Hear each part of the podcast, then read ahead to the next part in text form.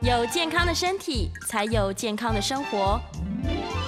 名医 Uncle 专业医师线上听诊，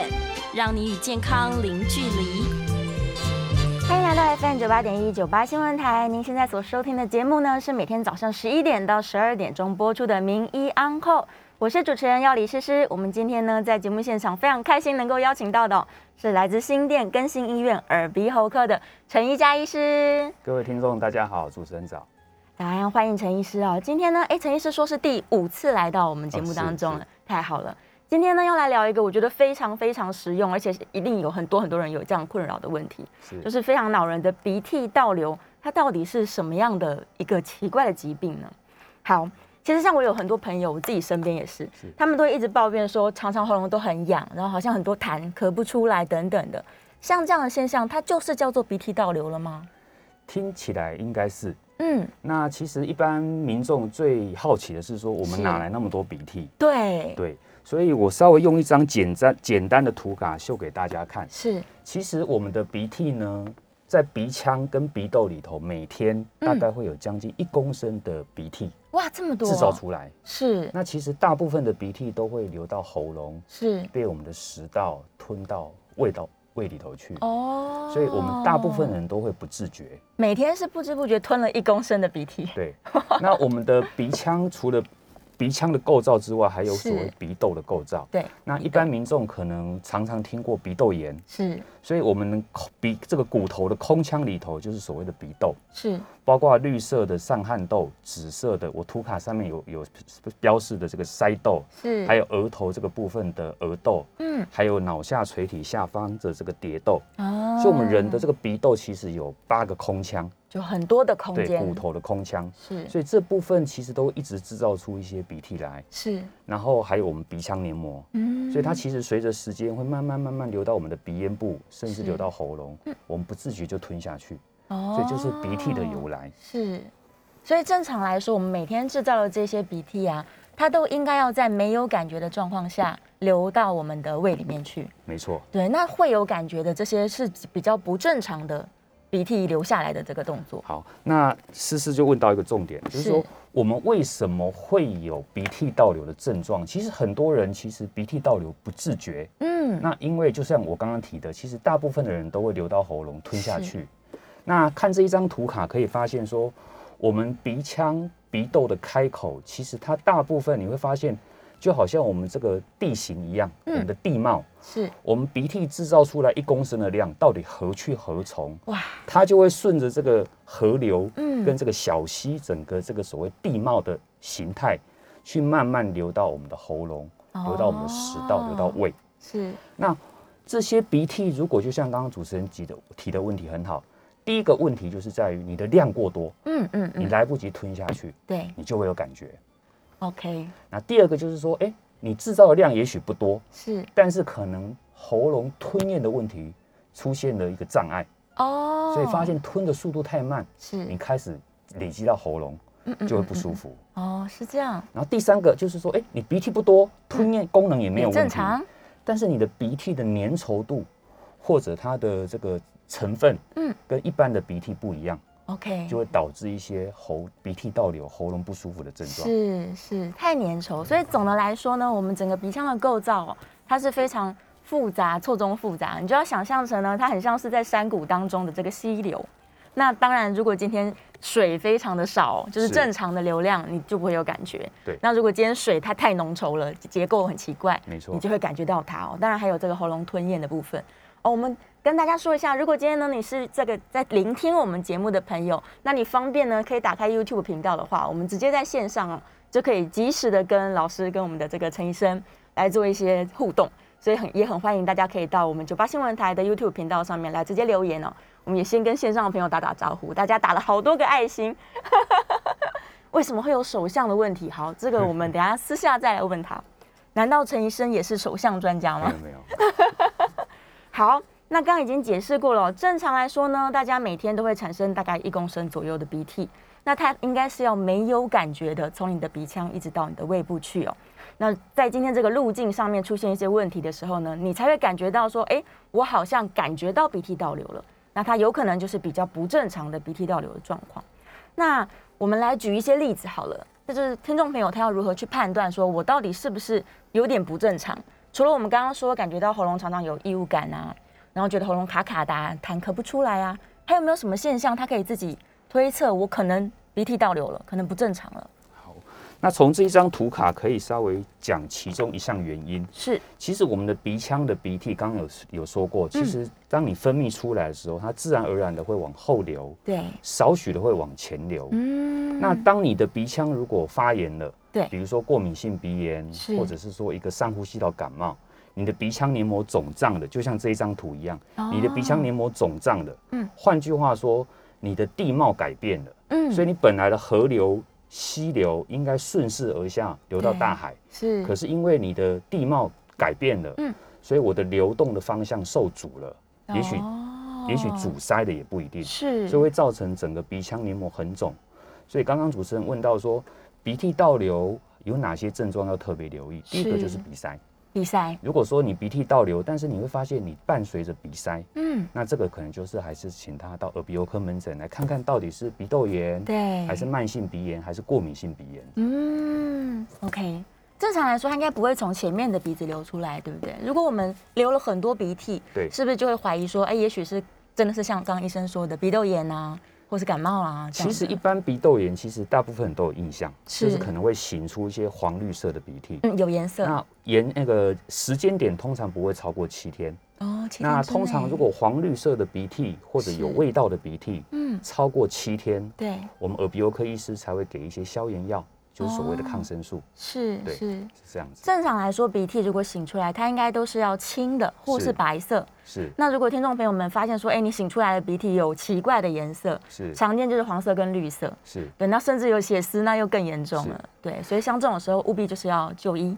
去是。检查鼻腔有没有出现状况，这样子。所以刚刚主持人提到说，我们除了在门诊会去看一下病人的症状之外，是我们其实在理学检查就可以看到，像这一张图，嗯我们压舌板一压，其实这个地方是悬雍垂，啊，对后面这个地方就是后咽壁，哦是旁边这个是扁桃腺，嗯，所以其实我们很明显就可以看到病人他后咽壁有一些可能挂了一条鼻涕在上面，哦那就是对很典型的鼻涕倒流。是那很明显的可以大家可以看到这一张图，像这个病人的鼻涕都是比较粘稠，对，就不是像稀稀水水这样子，嗯嗯所以这样子的病人都会一直觉得喉咙卡痰的症状，哦因为他的鼻涕比较粘稠，是流到喉咙，也许他吞咽功能没问题，嗯但是他就必须要常常清喉咙，因为太黏了。嗯， OK，所以呃，如果有在我们 YouTube 频道的朋友，就可以看到医生准备的这张照片哦。正常来说，这一条河流看起来应该是比较清澈透明，是不会像这个照片上面这么白浊。是所以如果这么白浊，它当然就是流动会比较不顺畅，就会卡在喉咙里面。没错，那所以比较严重的人呢、他是不是甚至会影响到平常说话的功能？因为喉咙一直都卡住东西。没错，嗯，所以我们在临床上会用一个叫做鼻咽喉内视镜。是好这个鼻咽喉内视镜就是从鼻子放个细细的管子，一路从鼻子、鼻腔、嗯鼻咽部一路到喉咙，是也就是声带跟食道入口的地方，哦去看看这个病人他鼻涕倒流的严重度。是，再加上刚刚主持人提到的，如果病人有伴随声音沙哑，嗯嗯，或者是这个鼻涕痰的颜色是有血丝的，对那我们当然还要排除有没有可能是鼻咽癌啦，哦，或者是下咽癌啦、口是咽癌的可能性。这个感染的状况。对，所以嗯我们的意思就是说，我们理学检查除了简单的压舌盘看之外，如果是反射镜看不清楚，我们还是会跟病人解释，对，花个几秒钟做个鼻咽内视镜的检查内视，镜对比较详细，可以嗯比较整详细条通道都来做检查，没错，然后也看一下你这个鼻涕的结构到底有没有什么状况、哦。是对，因为有时候你自己是判断不出来的，没错加上它又是后面倒流进去，对，对，所以这种时候应该就是去请医生帮助你检查。没错，那是不是也会有一些人，他其实白天没有什么感觉，但睡觉的时候，因为仰卧的关系，是所以他就特别感觉到说，哎、鼻涕好像都积在喉咙这边。这个就是很典型的鼻涕倒流症状。哦因为我们是人醒着的时候，白天工作我们是站着，对所以我们鼻涕倒流，其实在教科书上告诉我们说，是，其实我们产生出来的鼻涕大概十到十五分钟就已经流到鼻咽部，嗯，鼻咽部就是鼻子最底端对跟咽喉的交界那个地方。是那十到十五分钟之后，它就开始因为地心引力的关系，它就是慢慢慢慢流到喉咙，不自觉。嗯但是因为我们醒着的时候，我们感觉喉咙有口水啦，对有痰啦、对嗯我们就会不自主的做个吞咽的动作。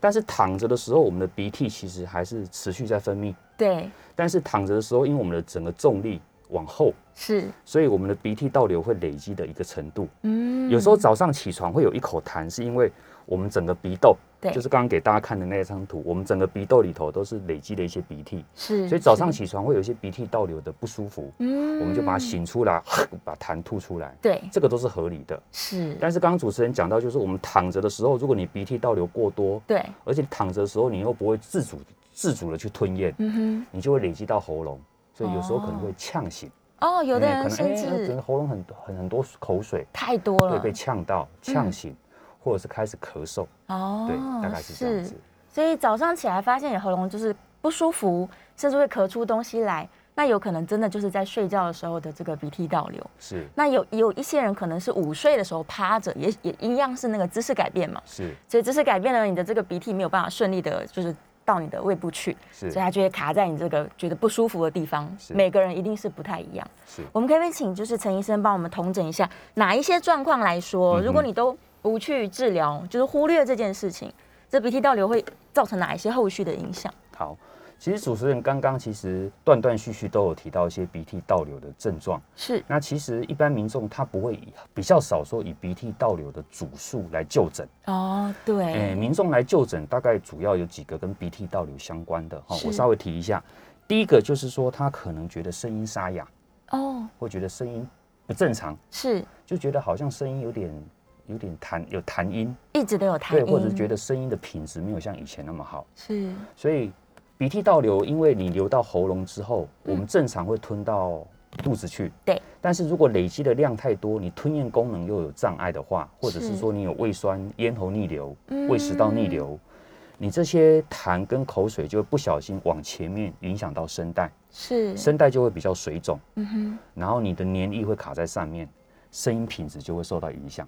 对，是这是第一个。 OK，然后第二个就是一些偶尔的所谓的慢性咳嗽，哦，对，有些对人对咳对嗽没有好，结果看了胸腔科，看了加医科，看了嗯小儿科，看了耳鼻喉科。嗯，那我在想，每一科把关的重点都不一样，对，但是大同小异。我们当然一定先排除肺的问题。是其实很多民众发现，他慢性咳嗽是来自于所谓的鼻涕倒流，哦，因为它会一直刺激声带。对，因为声带其实我们正常的声带是一个 V 字形，嗯，所以声带如果万一有口水或痰不小心淹进去，是我们气管会有个反射的咳嗽，没错，所以只要有一点呛到，你就会想咳。对对对对所以对，道理很简单，嗯嗯所以它慢性咳嗽并不是肺的问题，是很有可能就是鼻涕倒流因。为鼻涕淹进去了，对，嗯然后第三个常见的就是你会常常清喉咙，嗯，就是可能一直清喉咙，一直觉得喉咙卡痰，对，嗯感觉好像很多口水痰吞不干净，吐不干净，就会常常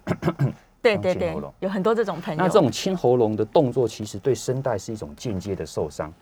因为你强迫在短时间让声带去做一个闭合跟摩擦。摩擦太大，对，所以其实这个所谓的清喉咙动作，我们是不是那么建议。哦，所以如果刚刚讲的这几个比较典型的症状你都有的话，比如说声音不正常、沙哑，嗯对甚至容易呛到，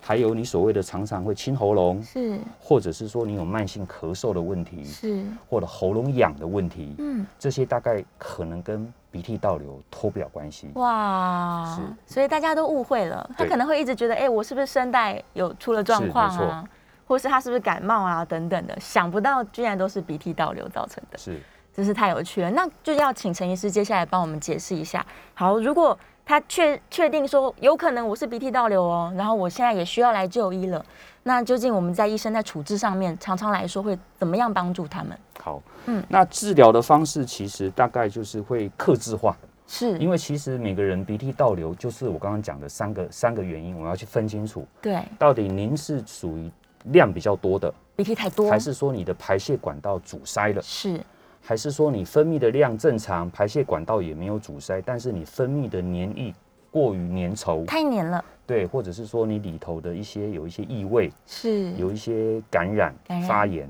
那我们会治疗的方式会大不相同。是，但是大重点大概是第一个，我们还是对不起，应该是这一章。好我们大重点应该就是水分一定要够，喝水水分一定要够。是，嗯因为我刚刚讲过了，我们每天会制造出一公升左右的鼻涕，对，所以不管你倒不倒流，还嗯是鼻塞，还是感冒，其实这个水分一直在流失，哦，一直在流失，所以水分的补充非常的重要。哦水是，分的补充非常重要。那第二个就是说，你可以考虑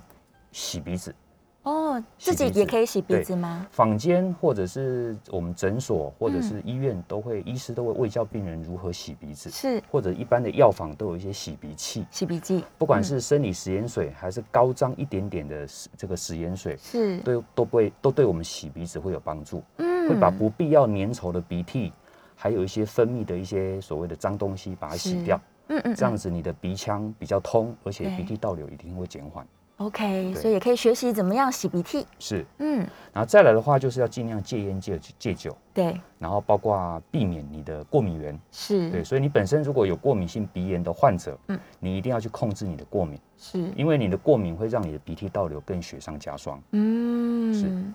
那再来的话，这边有提到几个重点，就是说可以试种蒸汽，像我们知道很多耳鼻喉科诊所都会有蒸汽有一机，个蒸汽机，对，会让你去这个蒸鼻子，哎对哦，或蒸蒸喉咙。是那其实如果你没有常常去看诊所，其实很简单，你在家里，在浴室，嗯比如说你在浴室的这个水蒸气，就对是所谓的洗澡的时候，莲蓬头也是许可以冲久一点，让整个嗯屋里都弥漫着水蒸气， OK，看得那你就到就哎算了你，就哦吸可以吸到鼻子里头，是让鼻腔稍微受到一些这些脏东西软化它，然后把它醒干净、醒出来。嗯，其实这也是一个间接的方法。是是是，对在浴室里面的这个蒸汽会比较温和。那如果他想要激烈一点，他自己煮了一盆开水，是，会不会太烫我们会建议大概比体温高个二到三度就会比好较了适中。对？OK，，因为有证据显示说，如果我们用比较温温度高一点点的，其实是对我们这些消除黏膜的一些脏东西是比较有帮助的。哦对，对。但如果直接是煮一盆开水，那太太不高行不温行，那了。不行。千我们万大不概行就是最多大概我们体温是三十七嘛，对，所以最多就是低于四十度。四十度以下的蒸汽嗯大概三十九到四十度的这种是稍微温度略高一点点的这个微温水来洗鼻子。就好了。OK，所以大家不要在家自己煮一盆水，这太危险是了。没错嗯，那我们多问一个，如果戴口罩呢？戴口罩一定有帮助，它是帮助的，因为我们鼻腔的功能就是所谓的保温、对，保湿，是，所以有些鼻涕倒流的患者会在冬天比较明显，嗯因为冬天空气比较干燥，对所以你的黏膜整整个喉咙的黏膜就会变干。是，然后这时候如果你水， 而且而且冬天我们民众又不喜欢喝对，又水。不爱喝水，对，冬天喝水就会想上厕所，因为流的汗少，所以你水喝的少，冬天又冷，对然后你的鼻腔黏膜到喉咙的黏膜就会干燥，是，那干燥的话，黏膜就相对敏感，嗯所以这时候鼻涕倒流也好，咳嗽也好，就会相对明显。又变得更严重。没 OK，错那尤其像现在夏天，很多人进出冷气房，是其实冷气房也算是一个干燥又冷的地方。是然后你中午可能买便当，又到了外面湿热，是，那在这个温差的变化下，可能你这个状况又会更严重了。没错所以其实口罩不只是帮助我们在新冠期间是比较安全，也会让这个鼻子有状况的人，不只是鼻涕倒流啦，如果鼻过敏啊等等，对我相信也都是更好。OK，我们现在有人在问问题，我们用一点点的时间来回答他好了是。他说鼻窦炎的抗生素治疗通常都要吃多久哦？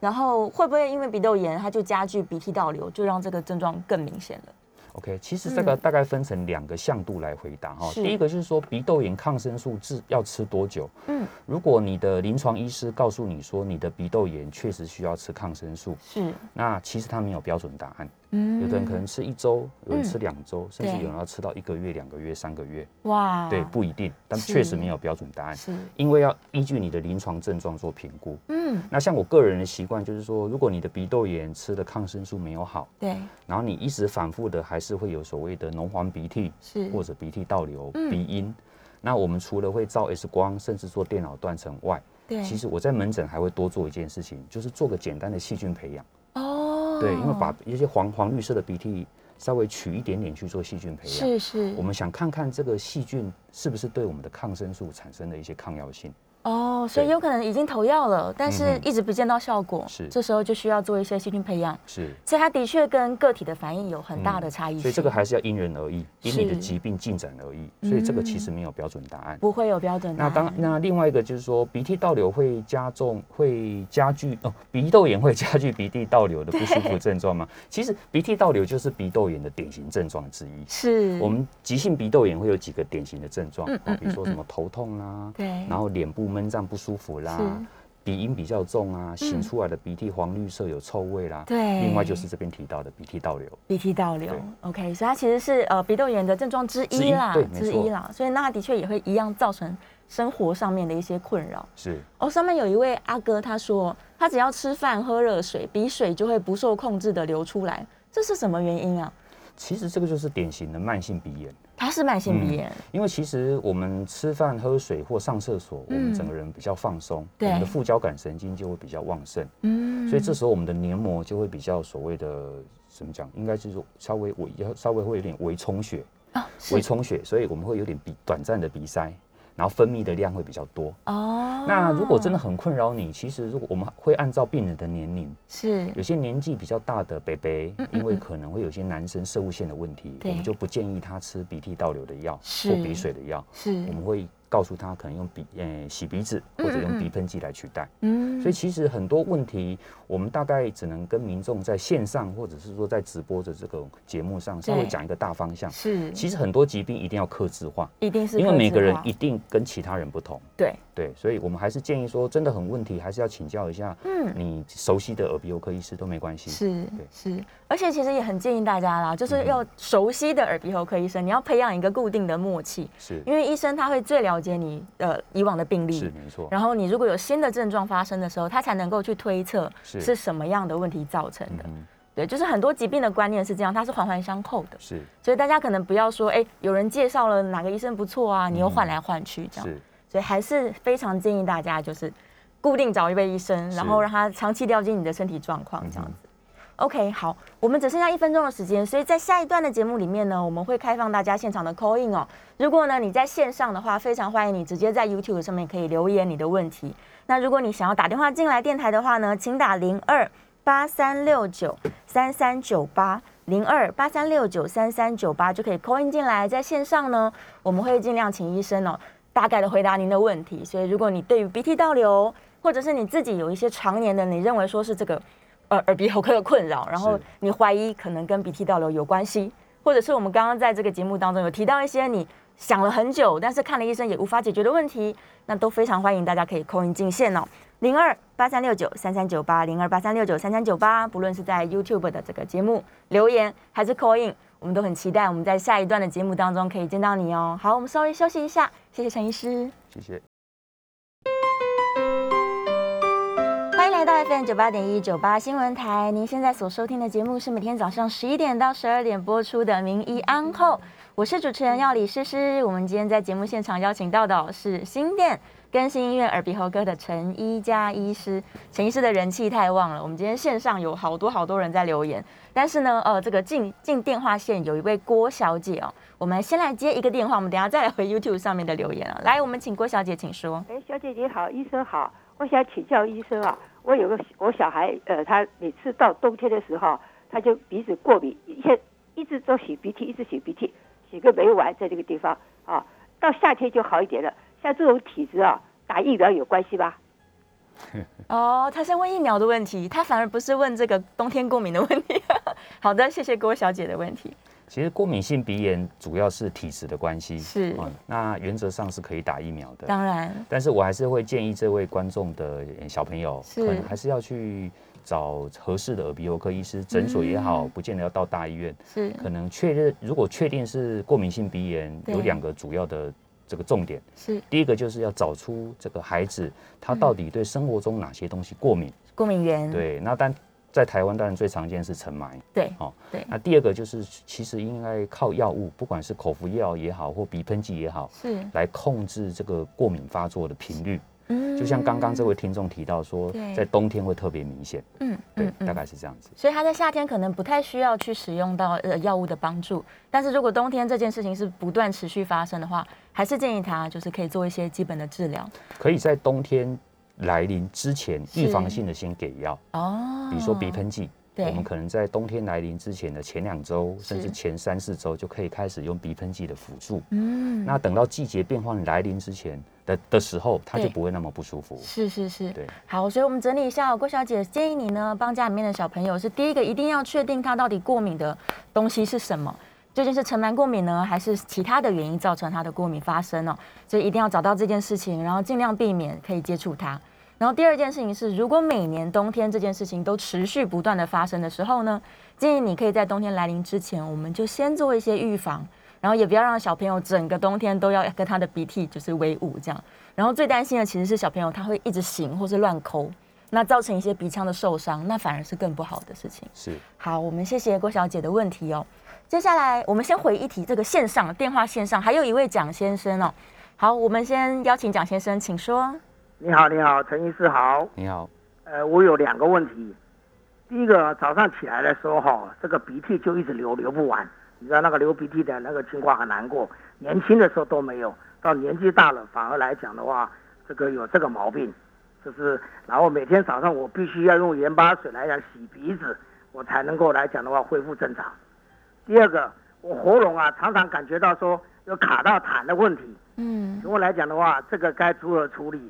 我在线上收听，谢谢你们。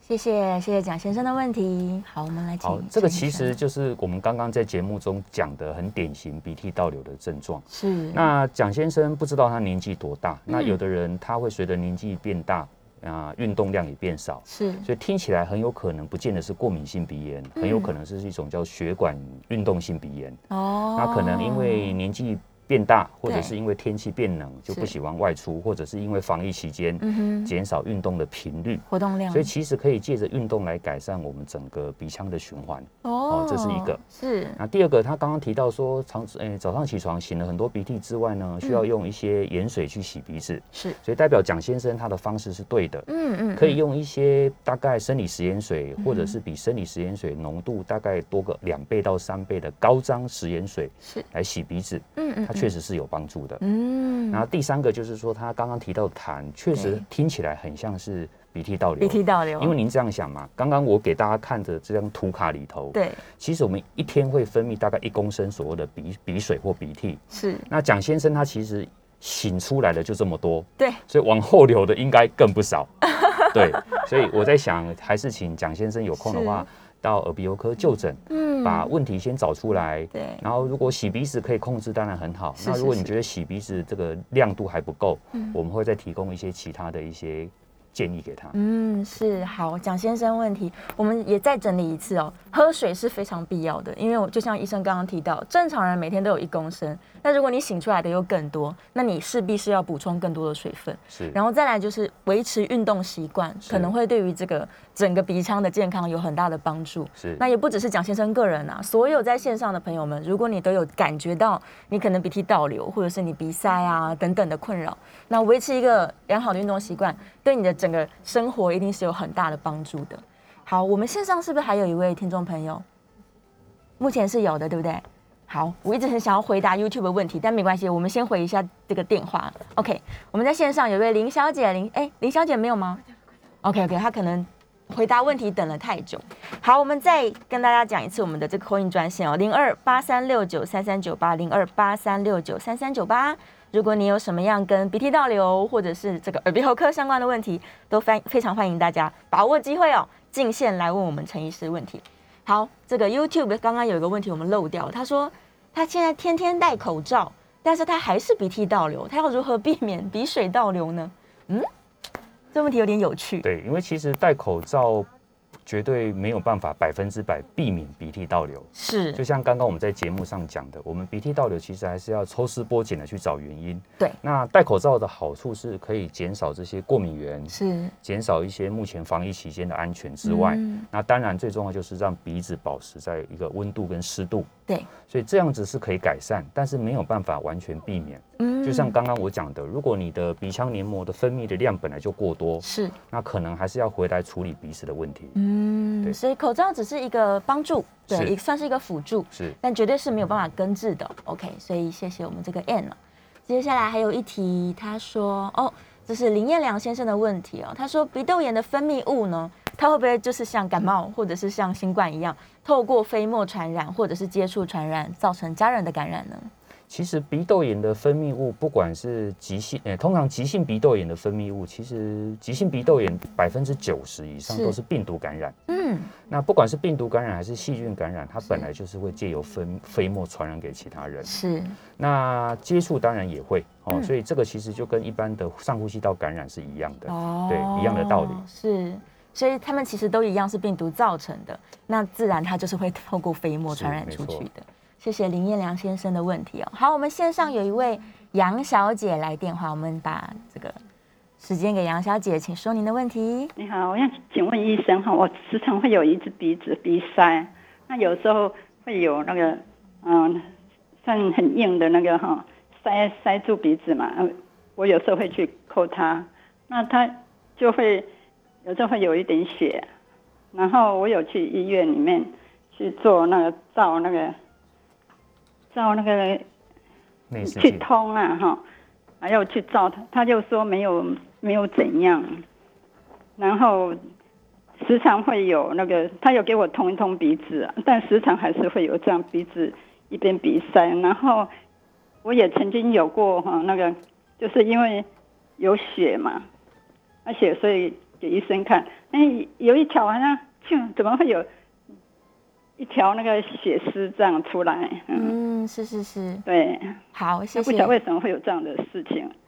OK，我们请这个陈医生帮忙回答杨小姐的问题。其实通常如果擤鼻涕有血丝，当然确实要小心，是，但是大致上都不会有事。哦，大致上可能是鼻黏膜受伤，嗯对，或者是鼻中隔靠近这个鼻前庭的位置，嗯黏膜比较脆弱。是，过敏性鼻炎的小朋友常常会这样子。对对哦对对对，那但是这位呃杨小姐杨小姐她提到一个很在耳鼻喉科很重要的重点，就是她单侧鼻塞。是，因为鼻塞，如果你两边轮流或者是嗯两边塞，其实我们都还没那么担心。嗯哼，但是如果你是单侧鼻塞，我们要小心几个问题。嗯第一个是不是有异物？哦，卡比住了对，，嗯像小朋友常常会在鼻子里头塞什么 BB 弹啊，啊对小对小小的弹对珠等等的。嗯，那第一个就是异物，是那第二个就是要看看是不是单侧嗯的，比如说鼻窦炎。是，哦，那单侧的鼻窦炎可能是牙齿引起的啦。哦，可能是所谓的这个霉菌引起的啊，是哦，这个都比较像是单侧。固定的感染，嗯，那第三个就是会不会是肿瘤？哦，哦，会不会是肿瘤？嗯嗯，那所以我还是建议杨小姐对可能再给耳鼻喉科医师评估看看。我在是想，耳鼻喉科医师不管再怎么忙，应该都会嗯哼告诉你一个方向。哦是比如说你的状况是鼻炎，嗯哼，还是下鼻甲肥大，还是是鼻中隔弯曲？对，像这种是比较常见的，比较常见的哦那如果说他时间许可的话，也嗯许哼会帮你做个内视镜，或是照个所谓的鼻窦的 X 光，嗯哼，看得会更清楚。对对对嗯。哼如果刚刚有在线上的朋友，应该有看到这个陈医生有帮我们准备鼻窦的图片哦。是，这鼻窦非常错综复杂，嗯哼，所以也许你的状况并不在鼻腔内侧，而是是在鼻窦的部分。是所以建议杨小姐还是跟自己的耳鼻喉科医生详细做沟通，是可能会得到更加的这个更大的帮助哦。是。好，线上接下来还有一位是徐小姐，我们把时间交给徐小姐。请问，请问一下陈医生哈、是我每次躺下去睡觉的时候，前大概五分钟左右就会一直咳嗽，嗯，然后平常呢，我的鼻水也是比较多的，但是是晚上比较有大量的鼻水，嗯然后是会造成喉咙痒痒的，而且我是下喉咙喉咙下面一点比较靠近胸，呃，这个气管这一边吧，都会常常痒痒干干的那种感觉。嗯，然后到晚上躺下去特别容易咳，然后大概就是前五五到十分钟一直咳，啊，下半夜睡着就还好。那嗯这个是鼻涕倒流的一个现象。是。好，谢谢徐小姐。这个确实也是典型鼻涕倒流的症状。是一躺下来，，对，那我可能如果按照我没有看到呃徐小姐之前，我可能会建议她给她嗯一些就是可以洗鼻子，洗完鼻子再去睡觉。好哦是啊是对，是，洗完鼻子再去睡觉。嗯，但是我刚刚漏讲了一些跟民众卫教的事情。其实，如果你对本身鼻水比较多，鼻涕倒流量比较多，对常常会有一些卡痰、喉咙清喉咙的症状。嗯，如果您觉得你疑似是鼻涕倒流，疑似，那其实你在还没有就医之前，你可以把饮食跟生活作息做个调整。嗯，第一个原则上就是烟酒尽量避免，是然后第二个就是控制一些胃酸逆流的状况，哦，比如说咖啡、茶不要过多，是，甜食尽量避免，嗯哼，晚上不要吃宵夜。不要吃宵所夜，以刚刚有些有有有有位民众就提到说，他对晚上躺下来，对，对，那有时候可能是鼻涕倒流，是有时候是胃酸咽喉逆流，嗯所以宵夜不要吃。那晚餐距离睡眠的时间间隔至少两到三个小时，长一点，嗯，这样胃能够排空。对，对那再来的话，就是说你鼻水量比较多的时候，有几有一些食物尽量避免。是第一个就是冰的东西，不要吃哎冰冰淇的，淋类的嗯冰品。嗯然后第二个就是海鲜类，海鲜也不要吃，嗯海鲜类尽量减少一点，嗯，哦。然后第三个就是所谓一些奶制品，哦，乳奶制制品乳也制会品引也起少一点，是因为这些食物都会让你的黏膜的分泌量是增增加，更多，， 对，所以会有点雪上加霜。嗯所以你不是一辈子不能吃这些东西，而是对说你当你不舒服的时候，这些东西先稍微减量先，稍微休息一对下，，先这样减子量或先对避免。是是是，是好，透过改变一点生活习惯呢，也许可以改善你的状况。是好，我们稍微要休息一下了，下一段我们还有时间可以继续来问陈医师问题哦。欢迎来到 FM 九八点一九八新闻台，您现在所收听的节目是每天早上十一点到十二点播出的《名医安后》，我是主持人药理诗诗。我们今天在节目现场邀请到的是新店更新医院耳鼻喉科的陈一佳医师。哇，陈医生真的太受欢迎了。这个我们线上问题已经多到问不完，就没办法一一回答。刚刚上一节的节目有很多人进线哦，那陈医生呢也提供了可以适用于所有人的一些解法，所以大家记得你可以去调整你的生活习惯，包含了饮食习惯的改变，然后睡觉前不要吃宵夜、烟啊、酒啊、咖啡啊、茶啊等等的，尽量去减少它哦。也许就是可以透过你的生活习惯的改变，去减少鼻涕倒流对你的这个困扰。好，我们接下来来回答一下线上的问题好了。呃，线上有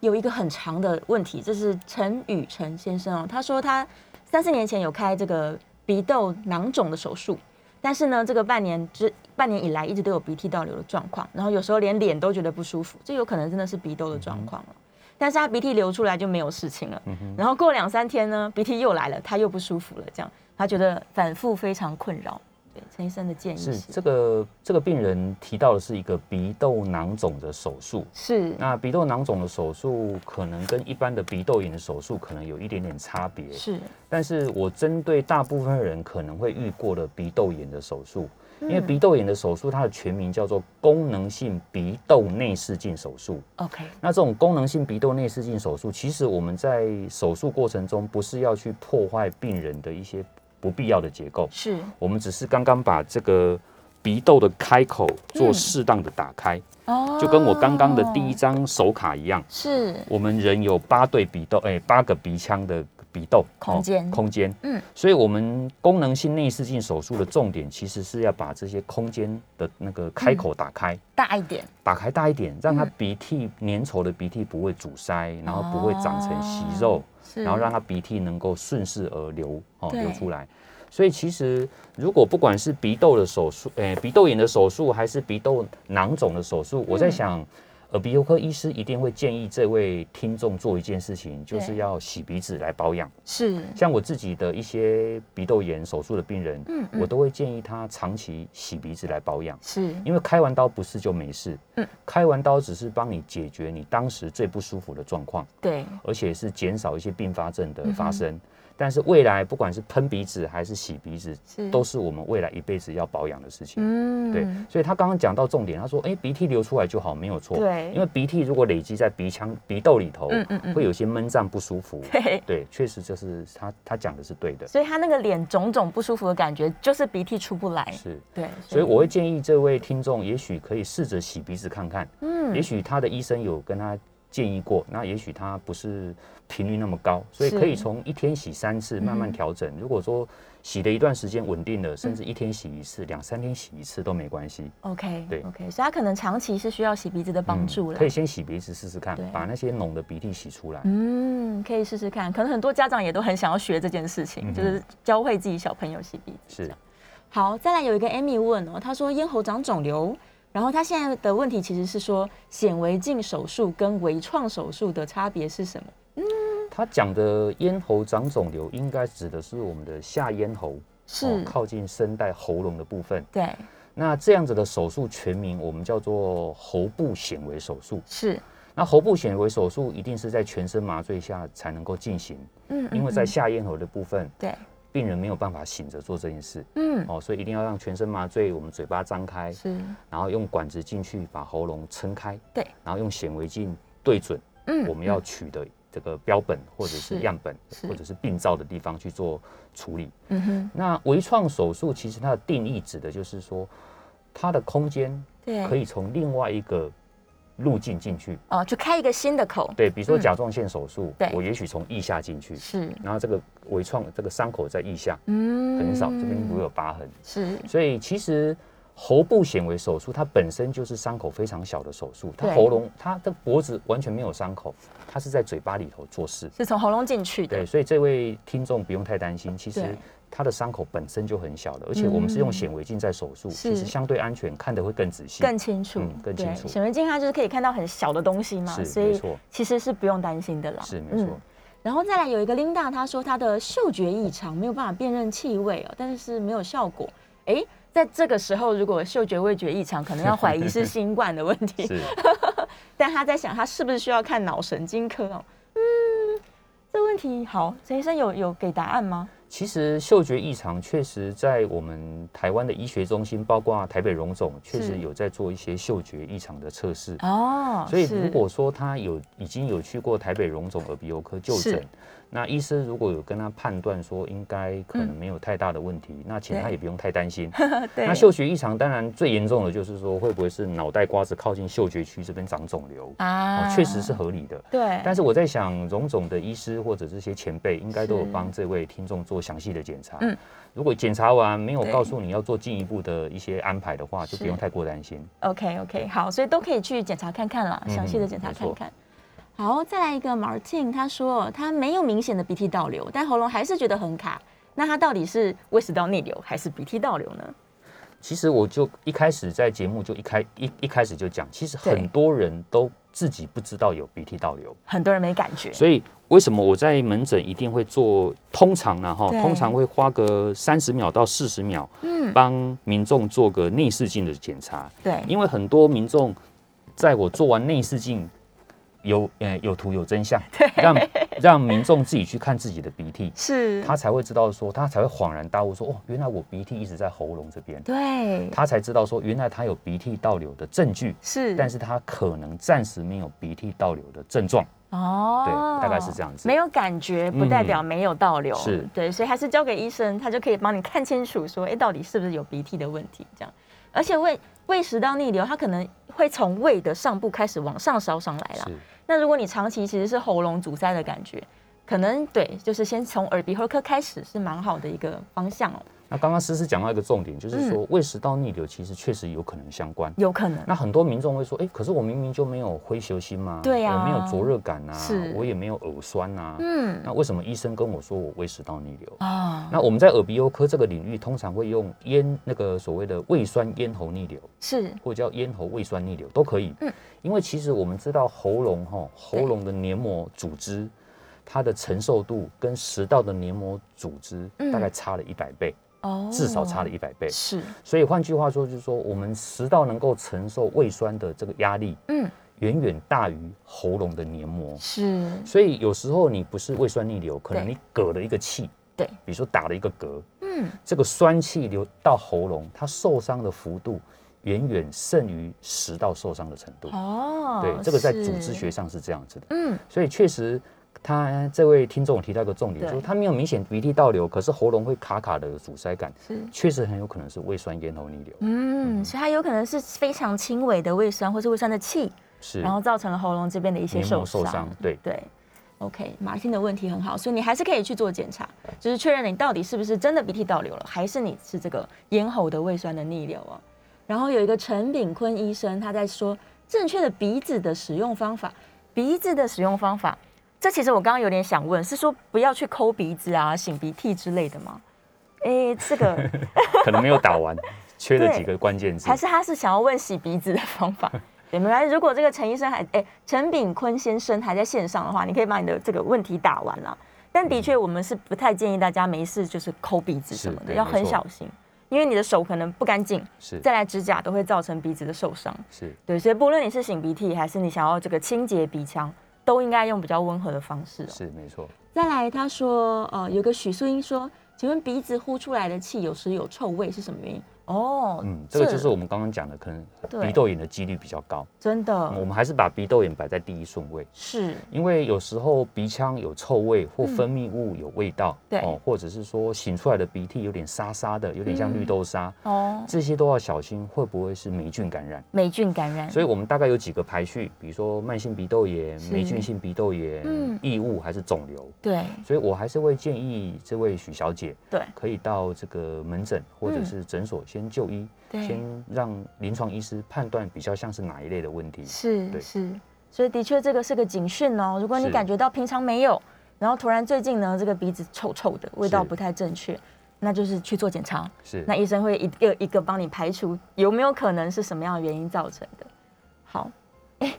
这个问题有点可爱耳，屎对耳屎问题。哎，一般来说耳屎其实是不用特意去清它的，对不对？是没，错。是其实耳屎会随着我们讲话、吃东西，其实对会慢慢被我们的皮肤慢慢往外推，对，对，会代谢掉。嗯嗯嗯，那但是有的人是湿耳朵，它湿累耳积的久了确实会造成听力受损。哦所以我其实，在门诊会告诉我的一些老病人，对如果他有这种困扰，是其实可以在三个月或半年内嗯回来门诊。我们门诊有一台显微镜，啊哈。我们在门诊就可以帮他处理完善。对，也可以哦 OK，都可以。所以如果是失耳的人的话，就由医生来协助他是最好的。是，好，我们今天时间差不多哦，非常开心呢，大家问了非常非常多的问题，我觉得我们一定要再邀请陈医生回来，因为实在是最受欢迎医师， 每个医生都很受欢迎，但可能刚好今天的题目哦，大家都有很引多起的大家的问共题，鸣。 对，很想要问问题这样，然后也希望呢，我们今天在节目当中的分享，可以让大家稍微的了解一下到底是什么原因造成你日常生活的困扰。我们再次感谢这个新店更新医院耳鼻喉科的陈一佳医生，谢谢你。谢谢主持人，谢谢谢谢各位听众。